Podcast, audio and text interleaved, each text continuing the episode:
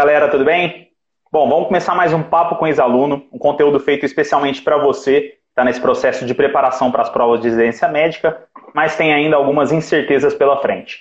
Para te ajudar, a JJ Mentoria vai trazer sempre uma conversa diferente com ex-alunos que hoje trabalham nas principais especialidades e também nos principais serviços do nosso país, justamente para saber daqueles que até pouco tempo estavam no seu lugar, quais são as respostas para suas principais dúvidas. E no papo de hoje, a gente vai conversar um pouquinho mais com o Felipe, que é R1 do Serviço de Clínica Médica do Hospital das Clínicas da USP, aqui de São Paulo, e foi aluno da JJ Mentoria.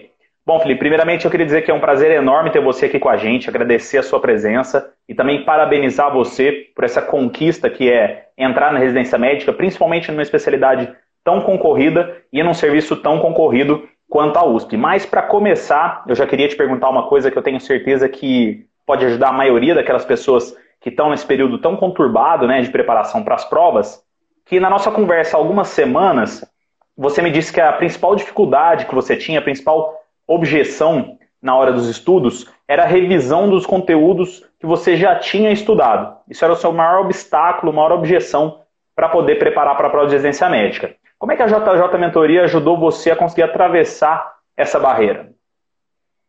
Oi, Jorge. Então, antes de responder todas essas perguntas e tal, gostaria de agradecer a oportunidade de estar aqui, poder com a gente conversar informalmente, num bate-papo mesmo, mas que pode ser de bastante valia para o pessoal que está interessado em passar na residência.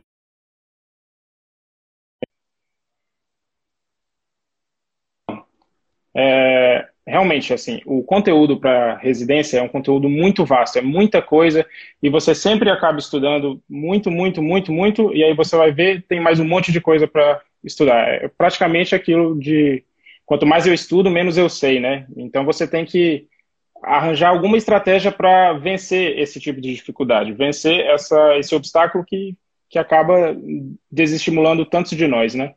Então, uma coisa importante é, seria revisar os, os, conteúdos, mas os conteúdos, eles não, não... Nem sempre a gente acha a maneira certa de revisar, né? Então, é, para mim foi um obstáculo, eu estava com muita dificuldade de, de saber como fazer isso, e aí eu acabei conhecendo a JJ Mentoria, que tem esse estilo de revisão por flashcards, né? Pela repetição espaçada dos conteúdos e de uma forma bastante sucinta, eu consegui fixar cada vez mais os conteúdos e eu tive muita facilidade depois, na hora da, da, das provas de residência, de lembrar coisas bem específicas de cada assunto, né? Os, os chamados CCQs, que fazem a gente é, responder a questão com mais facilidade, mais agilidade e também na, na minha prática hoje, na minha prática médica, vem ajudando bastante, naquela, principalmente naquela hora de, de pensar mais rápido, numa decisão mais difícil, que você não tem o tempo de fazer todo aquele raciocínio clínico que é o ideal, né? Uhum. Então é, você falou algumas coisas bem, bem interessantes que a gente fala bastante aqui, né? A primeira delas é que realmente o método da JJ Mentoria, ele é baseado bastante em uma revisão. Uma revisão normalmente sistemática e também espaçada, né? A gente sabe que a, o primeiro contato que a gente tem com, com o conteúdo, ele nunca é suficiente para a gente poder dominar aquele assunto, né? E em prova de residência médica, a gente sabe que não é tudo sobre determinado assunto que cai. Às vezes tem um tópico ou um subtópico dentro daquele assunto que é mais importante. E a gente tenta trazer para os alunos, eu acho que todas as pessoas que fazem preparação para a prova, mesmo aquelas que não estão no cursinho, têm a condição de tentar descobrir quais são os CCQs mais importantes. É óbvio que isso necessita de um estudo um pouquinho mais é, vamos dizer assim, aprofundado das provas de residência médica para você ter uma noção de qual é o aspecto mais epidemiológico da prova, o que cai mais, o que cai menos. Mas é importante que você saiba que nem tudo cai da mesma forma. É o que a gente fala do princípio de Pareto, né? 20% das coisas geram mais ou menos 80% dos resultados. Então, se você tem uma objetividade na hora do estudo, a sua revisão está mais objetiva, né?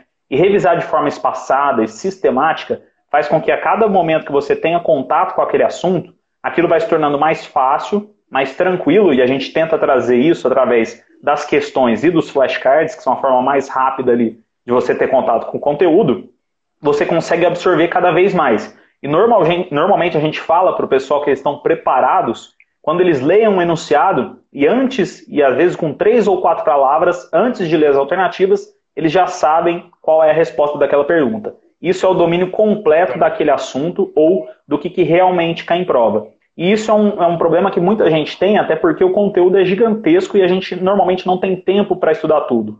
Poxa, se eu não tenho tempo para estudar tudo, eu vou ter tempo para revisar alguma coisa? E esse eu acho que é um erro crasso para todo mundo que faz preparação de prova de exercício médica. E é o que a gente sempre tenta na mentoria, é melhorar ou pelo menos aprimorar para que os, os nossos alunos eles percam um pouquinho daquela noção antiga de estudo tradicional, ler livro, ler todo o assunto, toda a apostila e concentrar mais na parte de questões e flashcards e uma revisão sempre sistemática e espaçada. Eu acho que esse realmente é uma, uma, um passo muito importante para quem quer preparar, preparar para a prova de residência médica. E me fala uma coisa, só o pessoal da, da, de casa ter uma ideia, você passou na USP São Paulo, né? Na Unicamp, você passou em primeiro lugar. Na Unifesp, no Einstein, você teve, passou em segundo lugar. Na Santa Casa e no IANSP, isso porque você não deu conta de fazer todas as provas que bateram é. algumas datas de segunda fase, né? E a gente Foi. sabe que essas são provas muito concorridas em São Paulo e principalmente elas são concorridas para a clínica médica, né? Que ela pode ser uma especialidade que tem muita vaga, mas nessas instituições ela tem uma concorrência muito alta. E me fala uma coisa, o que, você acha que foi mais importante, o que, foi o ponto principal para você conseguir ter um, um resultado tão importante nessas provas mais concorridas? Eu acho que o principal ponto aí foi delimitar meu foco, né? Durante o internato eu já comecei a, a focar muito na prova de residência e me organizar para estudar, apesar de não ter sido a forma ideal no quinto ano, no sexto ano eu aprendi que que a revisão espaçada com os flashcards e o direito da, da JJ era mais eficiente. Então, em janeiro já do, do ano do meu sexto ano, eu tinha uma coisa clara na minha mente, que era passar na residência médica. No, eu acabei passando em todas elas, que é, todas as que eu prestei, né, por felicidade. E, é, e esse meu objetivo foi inabalável. Assim, de janeiro até fevereiro do, do, desse ano, eu acabei me dedicando ao máximo, tendo é, isso na minha cabeça a todo momento, a to todas as horas, todos os minutos dos, meu dia, dos meus dias foram dedicados a isso. E com isso eu consegui, é, na verdade, diminuir bastante o estresse, né? Porque se você tem uma, a sua prioridade e você estabelece suas metas, né? Que é, a JJ, inclusive, incentiva que a gente tenha as metas mínimas que a gente faz, a gente acaba tendo um senso de realização muito grande. E isso vai estimulando a gente psicologicamente a vencer é, cada dia, né?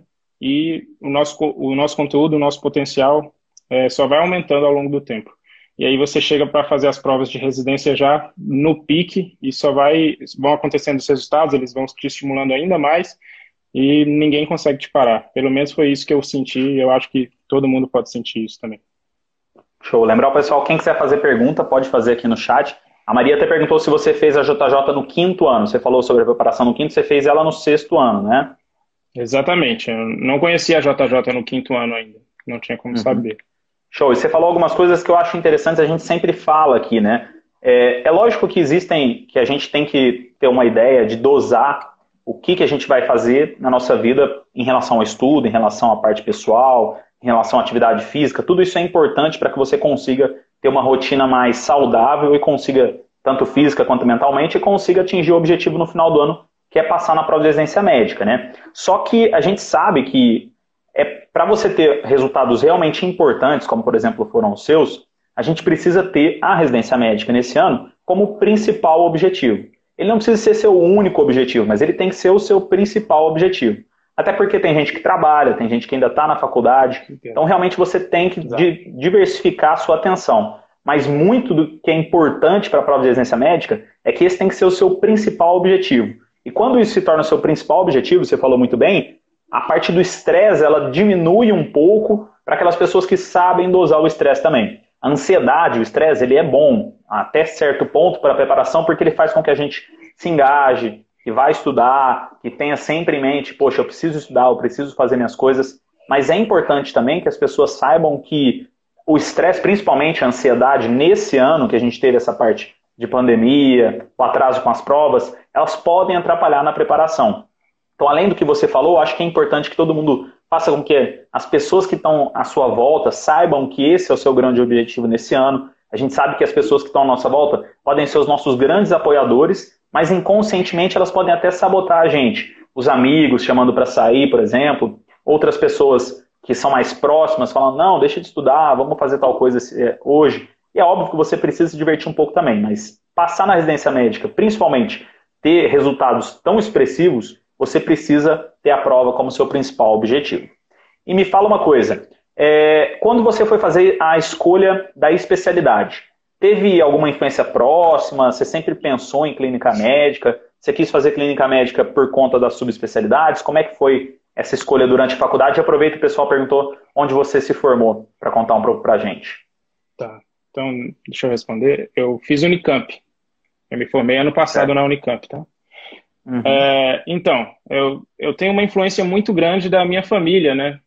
É, meus pais são médicos, meus pais são clínicos, uhum. e tenho muitos é, tios também que são clínicos e, ou que são médicos de, de alguma forma que tem alguma relação com a clínica, por exemplo, a infectologia, né? E isso sempre ficou muito na minha cabeça, porque a gente tinha, por exemplo, jantar, jantar de domingo, jantar, é, almoço de família, e aí eles falavam sobre muitos conteúdos assim que eu despertavam muito minha, minha curiosidade e eu queria saber do que eles estavam falando, né? E eu via que aquele ali era o caminho. Então eu via que meus pais faziam aquilo. Eles tinham a, a gratidão dos pacientes, eles é, eram muito felizes com a vida que eles levavam, e aquilo automaticamente fez eu enveredar para esse lado. Né? Uhum. É, especificamente das especialidades, é, meu pai é nefrologista e minha mãe é endocrinologista. São duas especialidades que eu gosto muito também. Mas ó, é, eu tenho um tio que é oncologista, então também é, entra no rol da, da, das minhas preferências. Mas, assim, em geral, clínica médica, para mim, resume a medicina, né? É uma, para mim, a clínica médica é a raiz da medicina e eu, aquela relação médico-paciente, tudo que a gente aprende na faculdade, desde o primeiro ano, tem muito a ver com que a gente é, vai lidar como clínico no futuro, né? Então, eu acabei é, indo para essa área mesmo, por causa de, desses motivos.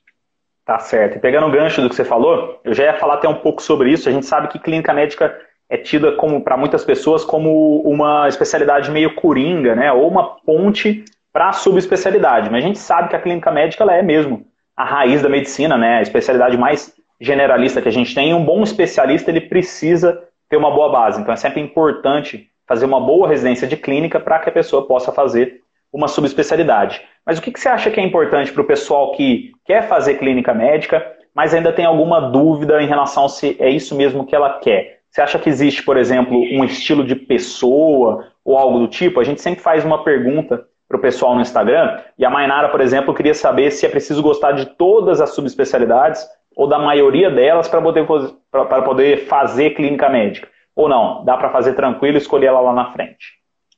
Não, é, de jeito nenhum você precisa gostar de todas as especialidades clínicas. Eu mesmo não gosto de muitas. Tem muita, todas as pessoas que eu conheço que fazem clínica não gostam de todas elas, elas têm, é, elas gostam assim de estudar coisas de pneumo, coisas de oncologia, coisas de cardiologia, assim, mas nem todo mundo ama tudo de todas as especialidades. Eu acho que a especialidade, a clínica, é, por ser uma especialidade coringa, faz é, te dá realmente essa vantagem de você poder ver o que, que você gosta a, e aprofundar isso para depois fazer a decisão certa do que você vai fazer. Então, assim, é, existem especialidades, por exemplo, nefrologia, que você tem muita clínica médica envolvida, tanto que muitos nefrologistas têm consultórios de clínica médica mesmo, né? E tem outras que você acaba saindo um pouco da, da clínica médica, como, por exemplo, a cardiologia intervencionista, né? Você fica uhum. muito pre, preso ali na, na parte dos CATs e tudo. É, mas, assim, todos eles precisam saber clínica médica. É, e, assim, eu acho que quando a gente passa seis anos da faculdade, né, vendo 80% do conteúdo de clínica médica, e você chega no sexto ano, você tem orgulho de ser médico, assim, se você está pensando em fazer clínica, dificilmente você vai errar marcando clínica lá no, na opção, porque eu, eu, vejo isso bastante, assim, tem, teve muita gente que teve dúvida até o último segundo na hora de marcar a opção, pôs o X em clínica médica, agora são meus, meus R iguais, e eles não se arrependem nem um pouco. Mesmo a gente estando numa pandemia de Covid, que a gente viu pouca coisa, né? Especificamente, assim, em relação aos estágios eh, do, do ano anterior. Então, eu uhum. acho que clínica médica, se você tiver dúvida entre clínica médica e outra opção, pense com carinho em fazer clínica médica. Tenho certeza que não vai se arrepender. Show. O Ebert perguntou, por exemplo, acho que é uma pergunta mais para mim, eu acho que você pode falar um pouco também, como é que a JJ ela pode ajudar no quinto ano quem está fazendo prova de residência médica? O que eu posso adiantar é que os conteúdos eles são sim diferentes. A gente tem uma, um objetivo diferente para o pessoal do quinto e do sexto ano. Eu acho até que o Felipe pode até concordar comigo, porque se a gente, você falou no começo da, da live que sua preparação no quinto ano ela não foi muito boa, não foi muito direcionada e no sexto ano foi que você realmente teve isso. Na minha opinião, o que a JJ Mentoria pode ajudar, o que, que o estudo direcionado para a residência médica pode ajudar no quinto ano, é na construção de uma base de conhecimento bem consolidada para que você possa chegar no sexto ano e só lapidar o que você precisa para chegar na prova mesmo voando, entendeu? Eu acho que esse é o grande diferencial. Você tem mais tempo para se preparar, então você, consequentemente, tem mais chances de chegar naquele ano com uma preparação muito boa. Acho que você pode concordar com isso. O que você acha, Felipe? Eu concordo mesmo, realmente assim.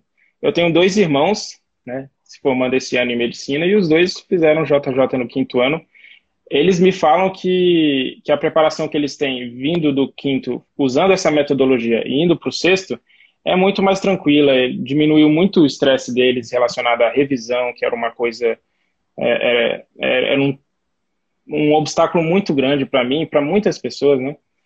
E eu acho que o, o quinto ano serve um pouco para você ter contato com assuntos da medicina que assim são mais aplicados à prova de residência em si, né? Aquilo que, uhum. que realmente cai. E assim, você tem um pouco de imaturidade no quinto ano para saber se aquilo cai ou aquilo não cai. Como que é isso? Uhum. Você ainda não entrou direito no internato, você ainda não, não viu as grandes áreas, né? Você não sabe se aquilo é comum ou não na prática. Então você fica um pouco perdido. Isso é natural, isso é normal mesmo. Mas à medida que o quinto ano vai passando, você vai usando uma metodologia eficiente como essa das revisões espaçadas, né? E entrando no sexto ano, você tem tudo para engrenar e ter um desempenho bem acima da média. Eu acho que eu teria me beneficiado bastante de usar o método da, da JJ no quinto ano também. Show. Eu também tenho a mesma opinião. E me fala uma coisa, como é que foi na hora de escolher o serviço? O que, que mais pesou na tua escolha? Você, por exemplo, veio da Unicamp, e teve uma ótima colocação lá, ficou em primeiro lugar, e também passou em ótimos serviços de São Paulo. O que, foi que fez você escolher a USP? Alguma parte mais acadêmica, pelo volume de pacientes, pela complexidade do HC? O que, que foi que direcionou essa tua escolha? É. Eu não vou mentir assim que o HC sempre foi a, a, a top 3 das minhas preferências da, da onde fazer a minha especialidade, né? E acaba que o nome pesa bastante. Não vou mentir que o, que o nome da USP pesa bastante, mas é, pensando um pouco mais prático assim na minha formação, no meu, no meu caso específico, eu vinha da Unicamp, que é uma faculdade que tem um, uma profundidade bastante ambulatorial. Então, nosso internato e a residência de clínica médica tem muito, muito, muito, muito ambulatório. A parte de emergência é forte também, mas a parte de UTI deixou muito a desejar. E eu acho que a, o cuidado uhum. com o uhum. paciente crítico é um cuidado que todo clínico tem que saber muito, muito bem. Porque a, é como se fosse o fundo do poço, né? Que você ainda tem como salvar o paciente. E eu acho que eu precisaria de, de um grande de um grande centro para me aprimorar nessa nessa aprimorar essa habilidade que eu deveria ter. E aí é, surgiu aí, depois que eu conheci a USP, que é uma residência que tem bastante UTI, a gente tem seis ou sete meses de UTI na nossa, na nossa grade. Uhum. E também é uma residência de medicina hospitalar. Não sei se o pessoal sabe, mas a residência de clínica médica da USP é chamada de medicina interna. E assim, no começo eu achei que era uma frescura, mas realmente não é assim. A gente não passa em UBS, a gente não, não tem contato com a atenção, é muito pequeno o nosso contato com a atenção primária, o foco é a atenção secundária e a parte hospitalista mesmo. É, é aquele clínico que vai saber manejar comorbidades que chegam ao hospital, de pacientes mais graves, né? E isso atraiu muito minha atenção, porque também a Unicamp tinha uma, é, tinha uma, uma base muito forte da atenção primária, a gente passa bastante em UBS. Então, assim, somando é, todas as todas a, todos os pontos, todas as coisas, né? Eu vi que eu indo para. Vou aproveitar e falar um pouquinho o que a Maria Eduarda perguntou. Muita gente tem essa dúvida em relação ao protecionismo para provas de São Paulo. Era a próxima pergunta que eu ia fazer para o Felipe. enquanto ele tenta tá falando sobre o protecionismo, o pessoal de fora de São Paulo tem essa visão realmente de que os serviços daqui são mais protecionistas, né? Que o pessoal acaba tendo uma vantagem em relação às provas, acaba é, sabendo a prova antes. Isso era a minha visão tendo feito faculdade lá no Rio de Janeiro. Mas quando eu vim para São Paulo, eu percebi de que isso realmente não existia. Pelo menos na ortopedia, que é a minha especialidade, isso nunca aconteceu. Muito pelo contrário, eu fui sempre muito bem é, tratado pelas pessoas de lá e não vi durante a prova, nem mesmo a prova prática quanto a teórica, algum protecionismo. Eu vou perguntar para o Felipe agora que a gente conseguiu restabelecer aí. É, pessoal, desculpa, tinha caído aqui. Na verdade, o meu celular Tranquilo. tinha esquentado muito. Nunca vi isso. é um e problema, aí, agora São Paulo esquentando um pouco. É, é Mas eu estava falando com o pessoal aqui em relação ao protecionismo, que era outra coisa que eu ia falar contigo. Né? Você fez uma formação já aqui no estado de São Paulo. Eu estava falando para eles em relação à visão que eu tinha fazendo residência, no, é, fazendo faculdade no Rio de Janeiro, que a gente sempre achava que o pessoal da USP tinha privilégios, que eles iam melhor na prova porque eles sabiam a prova, e vindo para cá eu consegui ver que isso não acontecia, né? Eles não sabem a prova, não sabem de nada. E o que acontece é porque as pessoas fazem provas naquele estilo durante toda a faculdade, isso facilita com que na hora eles vão melhor, né? Mas o que, que você tem em relação a esse protecionismo, principalmente essa briga que existe em São Paulo desde a época da formação acadêmica? Olha, é o seguinte, eu também tinha bastante esse medo, né? Como eu tinha é, a opção de eu, eu, pensava em não fazer residência na Unicamp, né? Todo mundo que se forma lá pensa em fazer, pelo menos prestar a Unicamp, mas eu também tinha é, no meu hall de opções é, as outras faculdades, né? Entre elas a USP. E aí eu ficava com medo, eu ficava é, no terceiro, no quarto ano, quando eu comecei a pensar um pouco mais nas provas de residência, eu ficava com muito medo, porque o pessoal vinha com esse papo falando que o pessoal da casa tinha prova, o pessoal da casa sabia tudo que ia cair e que a vantagem era muito, muito, muito maior se você for da casa e tal. E assim, é, eu vi que isso é, é, muito mais mito do que o pessoal do que o, o, que o pessoal fala. Na própria Unicamp, tudo bem. Eu fiz o Unicamp e eu passei em primeiro. A prova prática que eu fiz era uma era no estilo que eu sabia fazer, assim, que eu tinha ensaiado ao longo do, do meu internato, por exemplo? Sim, é, até porque a tendência da Unicamp é, é, é, cobrar tópicos mais ambulatoriais mesmo, né?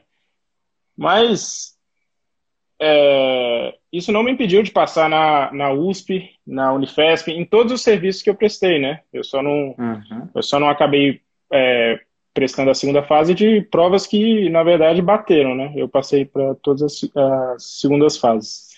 É, uhum. Na própria residência aqui da USP, por exemplo, você tem todas as especialidades são dominadas por pessoas de fora, realmente. A clínica médica, nós temos 12 pessoas de dentro. São 60 residentes. Então, cada um fica, inclusive, responsável pela, pela sua panela, né? É, são 12 panelas nossas. É, na, na otorrino, por exemplo, eu fiquei sabendo, assim, metade só de dentro. Na neurocirurgia, tem uma colega minha da minha sala, a Nicole. Ela fez Unicamp e passou em neurocirurgia na USP também tem muita gente na minha faculdade fazendo USP, tem muita gente de Botucatu, tem muita gente de, de faculdades um pouco menores também, menos reconhecidas, e tá todo mundo lá, assim, você vê que, que o, o processo seletivo hoje está muito mais justo do que, pelo menos, me falavam que era antigamente, né? Se você vê, uhum. inclusive, é, a, na nossa turma da Unicamp, a gente tem um total, assim, de 125, 130 alunos, a maioria é, tem muita dificuldade. Teve muita dificuldade na prova de residência. Assim, se eu não me engano, foi um quarto que passou da primeira fase na, da própria Unicamp, né? Assim, uhum. tem outros problemas envolvidos com isso, mas assim, não quero entrar no mérito agora. O, o fato é que quem é de fora não tem que se olhar como inferior a quem é de dentro. Assim, são muitas vagas. Tudo bem, vamos supor que você tenha uma vaga perdida para aquele cara que tem a prova. Supondo que isso exista.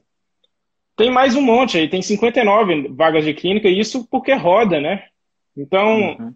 se você for dominado pelo medo, se você for responsabilizar o mundo ao seu redor por tudo que você é capaz de obter, é capaz de alcançar, você realmente não vai chegar a lugar nenhum. Então você pode escolher, você pode escolher se dedicar, estudar, fazer o seu melhor e pagar para ver depois no fim. Ou é, se contentar em achar que o mundo é injusto que é, as outras pessoas têm a prova, que eles estão numa vantagem muito superior a você e, e ficar na sua aí, fazendo um, dois, três, cinco, seis, sete anos de, de cursinho para conseguir passar na residência. É uma escolha, simplesmente assim. Exatamente. E me fala uma coisa, como é que é a rotina de vocês aí no serviço? O pessoal do Instagram queria saber algumas coisas. Por exemplo, a Tuane perguntou é, como é que são a parte de ambulatório, você já falou que aí a parte de medicina de emergência é bem importante, principalmente no primeiro ano. Como é que é a parte de ambulatórios, procedimentos, por exemplo? Vocês fazem muito procedimento, toracocentese, paracentese. E também o Dionísio queria saber se dá, por exemplo, para dar plantão fora e se eles respeitam aquelas famosas 60 horas semanais, ou se realmente é uma, uma residência mais puxada e no R1 não dá muito para dar plantão fora. Perfeito. Então, são perguntas bastante práticas, vou responder todas. Né? A primeira foi sobre.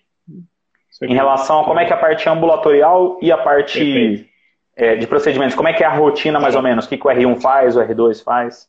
Tá, na residência de clínica médica da USP, assim, isso é sabido pela maioria das pessoas, a gente não passa diretamente nas especialidades. A gente não tem é, um currículo de hematologia, não tem, não passa na oncologia, na cardiologia, a gente passa em emergência clínica, UTI clínica, é, enfermaria clínica e é, PS clínico, né? Incluindo sala de emergência. É, então, é basicamente uma, uma formação geral mesmo do, do médico interno, né? Do, do hospitalista. Hum. A parte ambulatorial, a gente tem ambulatório de clínica médica. Então, é, existem dois, dois meses que a gente passa no R1, num ambulatório chamado ambulatório geral didático, que são casos que a gente tem que compensar, é, compensar as comorbidades clínicas em até dois meses, né? E também tem um outro estágio, que na verdade é um estágio de que a gente faz duas horas toda semana do R1 ao R2, que é chamado ambulatório ACMG. Um é ambulatório geral didático, aquele é de dois meses no primeiro ano, e o outro é o ACMG, que é o ambulatório de clínica médica geral. E também são pacientes clínicos que, que para você compensar, e aí você tem um período de um ano, né? Troca no R2, para você compensar esses pacientes. Parte ambulatorial basicamente é isso. Existem os eletivos, que são dois meses no primeiro ano e dois meses no segundo que aí você pode escolher rodar nas especialidades. E geralmente esses, esses eletivos são muito bons, são bem fortes, assim. Então você acaba é, tendo uma excelente noção da especialidade. E assim, são quatro, quatro opções, né, de, de eletivos. Assim. São dois no primeiro, são duas no primeiro ano e duas no segundo. Então, é, a não ser que você goste muito, muito, muito de clínica médica e esteja em dúvida entre oito, nove especialidades, aquilo não vai te ajudar. Mas, em geral, não tem problema na parte de escolher a especialidade baseado, pensando que, ah, não vou passar nas especialidades, porque tem essa oportunidade dos eletivos, né? Uhum. Tá, essa foi a primeira. Isso, e como é que era em relação ao procedimento? Vocês conseguem fazer procedimento mais na sala de emergência? Como é que é? Como a gente passa muito em emergência e UTI, a gente faz bastante procedimento. Existe uma certa cultura lá, isso faz muito tempo, de o procedimento, quando tem um interno e o residente é, tomando conta do mesmo paciente, assim, a cultura seria deixar o interno fazer o procedimento. Mas isso é muito variável, assim. Primeiro que são poucos é, estágios que a gente passa com internos, muito poucos. O que eu estou agora, que é o pronto-socorro do INCOR, é um deles, né? Mas a, a, foi o primeiro estágio que eu tive contato com o interno e que, entre um procedimento meu e dele, seria dele o procedimento, né? É, em geral, tem bastante procedimento. Eu já passei muitos acessos centrais, né? Catetas centrais, já passei, é, já fiz paracentese, fiz toracocentese, catetas de Charlie para hemodiálise, a gente faz bastante, né? Então, isso independente, você está no pronto-socorro e o paciente estabiliza, você pode ir lá fazer o. É, é, passar o catéter central nele, pode passar a PAI nele, não tem problema. E, em geral, é, os, é, os residentes que, quando passam nos estádios com internos, já fizeram bastante procedimento na própria residência, né? Uhum. Então, geralmente não tem conflito, geralmente não tem aquele problema, ah, vou perder o procedimento para interno. Isso realmente é, é mais mito do que verdade. Uhum. Geralmente a relação é bastante harmoniosa. Dá para fazer bastante procedimento e fica bom no procedimento é, até o fim do R2 tranquilamente. Uhum. Em relação à carga horária, vocês conseguem na plantão fora? Como é que é? Pessoal que é de fora de São Paulo sempre tem essa dúvida, né? Precisa de dinheiro, precisa uhum. pagar aluguel, como é que é? É, essa é uma realidade mesmo. Aqui, é, eu não comecei a dar plantão fora ainda, por uma opção minha, né? É, acabo não pagando aluguel, eu moro no apartamento que meus pais moravam aqui, mas é, todos, todo mundo da minha panela, por exemplo, de seis pessoas, todo mundo dá plantão fora, as 60 horas são respeitadas à risca, assim, é muito, muito, muito raro passar de 60 horas. É, e na hora de montar as escalas, o pessoal coloca as restrições e tal. Se precisar dar plantão fixo, por exemplo, numa sexta-feira e tal, a gente consegue manejar, deixar a pessoa fora, do, fora da, da escala na sexta-feira tranquilamente. Nunca deu problema, nunca passou das 60 horas, inclusive é, a gente tem que é, informar formalmente assim a, a, a patroa, que é a chefe da, da residência de clínica médica lá, e os nossos preceptores, que a gente está dando mais de 60 horas por algum motivo. E eles têm como descobrir isso também. Então acaba que você consegue sim se manter dando plantão fora, fazendo a residência de clínica médica aqui. É bastante uhum. respeitado isso, com certeza. E você falou em relação a essa parte da, da carga horária, falou da patroa, por exemplo, que é bem conhecido aqui no HC. E me fala em relação a como é que é a parte de preceptoria de vocês, com staff, o pessoal que é residente junto com vocês, os R+, como é que é essa relação? É, eu acho que o celular do Felipe esquentou de novo. Bom, ele saiu. Ele voltar, eu vi que o pessoal mandou uma. A Thaís Cri Ribeiro mandou uma pergunta em relação a outros serviços de São Paulo que tem essa parte de emergência UTI e um pouco menos de ambulatório. O que eu posso te falar em relação à maioria das residências, Thaís, é que os serviços menores, principalmente em instituições que não são tão acadêmicas, normalmente o direcionamento é mais para ambulatório mesmo. Aqui na USP a gente tem desde a parte não só da clínica médica, mas também da ortopedia e outras especialidades, a visão ela é muito mais hospitalista. E uma coisa que a gente tem em relação ao HC a outros serviços, principalmente serviços menores, é em relação à, capacidade de pacientes que a gente tem. Normalmente, o paciente aqui a gente chama até de paciente HC, que é uma pessoa com muita complicação, é um de paciente diferente do que normalmente acontece. Eu estava falando pessoal, Felipe, que até me perguntaram, perguntaram para você, em relação a outras residências que têm esse perfil um pouco mais hospitalista e tudo mais. A gente sabe que aqui no HC existe isso muito por conta do tipo de paciente que a gente atende, que é um paciente realmente hospitalar, né? múltipla comorbidade e tudo mais. Você conhece algum outro serviço de clínica que tem essa visão um pouquinho mais generalista ou, ou é a parte mais ambulatorial mesmo nos outros serviços que você conhece? Ah, primeiro eu queria pedir desculpas de novo que caiu, né? Tranquilo. Esquentou, esquentou de novo. Agora eu tirei tudo que estava atrapalhando aqui. Eu espero que não caia de novo. É, então, eu conheço, assim, nunca nunca fui muito a fundo, né, para pesquisar isso, mas eu conheço, eu sei que a Unifesp ela tem uma a, área de emergência lá é muito muito boa, a área de UTI também é. é uhum. Mas eles acabam passando nas especialidades e, e tendo bastante estágio ambulatorial também. Então, é, você teria é, um equilíbrio, talvez, um pouco maior nisso, né? Uhum. Mas, assim, é, tem, tem toda a parte da, da escassez de recursos, né, que não está totalmente completa, lá ainda não está ideal, mas eu acho que é uma grande opção a se considerar também, né, eu fiquei bastante em dúvida da, da USP, da Unifesp e da Unicamp, que é a minha casa que eu já conheço e sabia que, que poderia é, tirar um pouquinho mais de lá também. Eu acho certo. que... Puxa. Pode falar. É, a USP Ribeirão também é uma excelente residência, né? E eles passam uhum. bastante em ambulatório também. Eu acho que a, a, a, de, a residência que mais sai um pouco é a da Clínica Médica da USP mesmo. Eles têm essa, uhum. essa questão da medicina interna, de formar um clínico hospitalista mesmo, é muito forte lá. E, e assim, a gente acaba é, pensando, nossa, mas não vou passar na especialidade, será que eu vou ser um clínico pior? Eu estou tendo uma ideia exatamente contrária agora. Né? Eu acho que vai ser muito bom eu passar por, por uma clínica médica geral assim, hospitalista. Show. E puxando o gancho que você falou em relação ao patrão, pessoal da residência, que existe essa preocupação em relação às horas, fala um pouquinho como é que é a relação de vocês com os staffs, com os outros residentes, os R+, É, é uma boa relação? Existe espaço para a parte acadêmica? Ou é mais tocação de serviço mesmo? Olha, é, os nossos R+, ajudam muito a gente. A gente tem pouco contato com eles, não vou mentir, assim. É um hospital muito grande, é um complexo muito grande, tem muitos estágios diferentes e a gente acaba rodando pouco com eles. Mas nos estágios que a gente roda, eles praticamente são pais e, e mães para a gente, né? Por exemplo, da, na questão do coronavírus, né, do Covid, a gente foi colocado numa, numa UTI muito pouco didática, uma UTI mais tocação mesmo, né? Pela necessidade do hospital, que ele virou uhum. um hospital centro de referência para Covid. E aí, quem me ensinou tudo foram os R2, né? Eles sentem, eles passaram por isso e parece que eles incorporam é, a, a aquele ser iluminado que pode ajudar né, quem está precisando mais. E é muito boa a, a, a, nossa relação com os R2.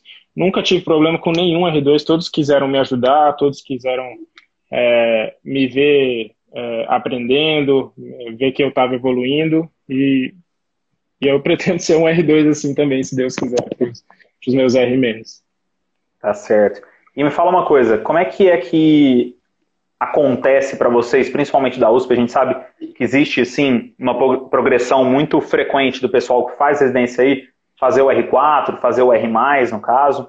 É, como é que é, o pessoal queria saber do Instagram, a parte depois que você se forma em clínica médica. Como que é trabalhar, você consegue dar plantão de uma forma mais diferenciada, você acaba sempre dando plantão de porta, e como é que é essa passagem da clínica geral para a subespecialidade?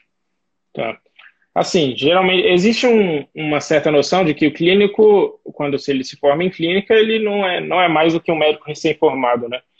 Eu discordo bastante dessa, dessa opinião, eu discordo bastante desse, desse tipo de conceito e até preconceito, né? Porque na nossa residência de clínica, por exemplo, agora, se eu for dar um plantão fora, eu me sinto muito, muito mais seguro para manejar os pacientes da, que vêm da porta, né? Desde os mais, é, dos casos mais leves até os casos mais graves e outra coisa, a gente passa bastante em UTI, em sala de emergência, a ponto de, no fim do R1, a gente já está tá dando plantão em UTI, sala de emergência, com uma certa tranquilidade que eu não, não imaginaria que nenhum médico recém-formado teria.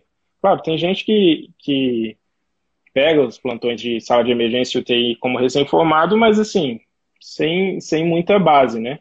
E aí eu uhum. vejo, pelo menos, é, muitos R2 fazendo plantão do que eles quiserem, né? E aí acaba que depois que você tem o diploma de clínico, as portas se abrem ainda mais, principalmente quando você tem o, o nome da USP, né, no, no nosso uhum. caso. E aí, é, plantão de clínica, assim, em hospitais um pouco maiores, que pagam melhor e tal, é, tem uma preferência muito grande pela nossa, pela nossa instituição.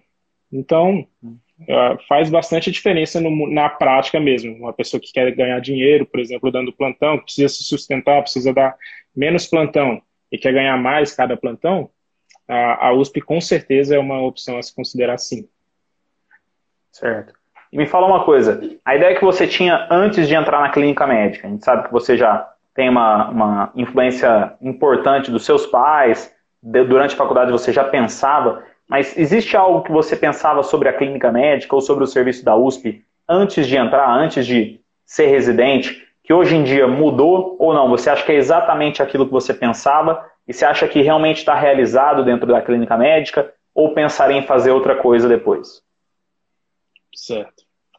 É...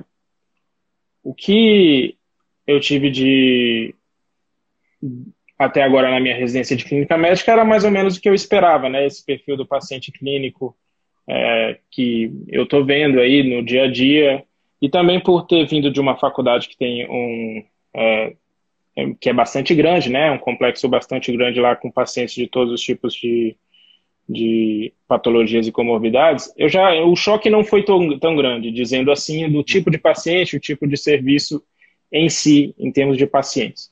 Mas é, o fato de você estar num, num pronto-socorro ali que, é, que tem estrutura que não tem em outro lugar do SUS, né?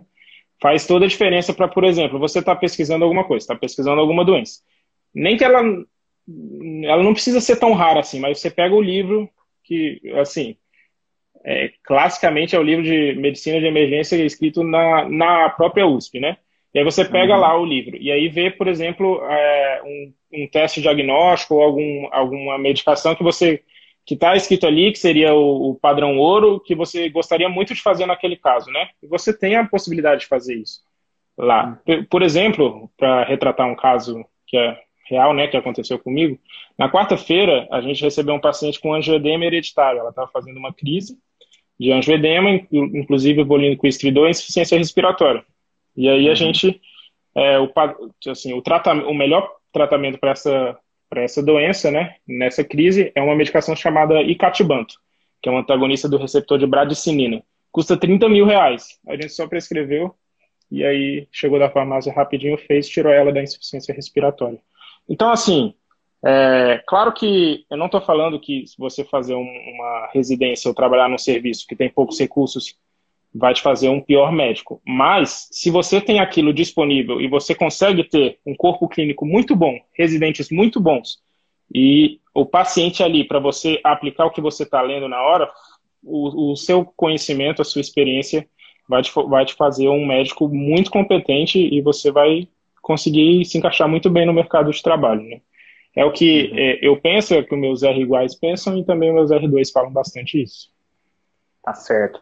Felipe, eu queria, é, queria que você falasse para o pessoal que está nesse período de preparação para a pós-residência médica, algo que você acha importante e o que você acha aí que seria a principal dica sua, o que você tem a falar para eles, é que estão nessa fase que até pouco tempo você também estava.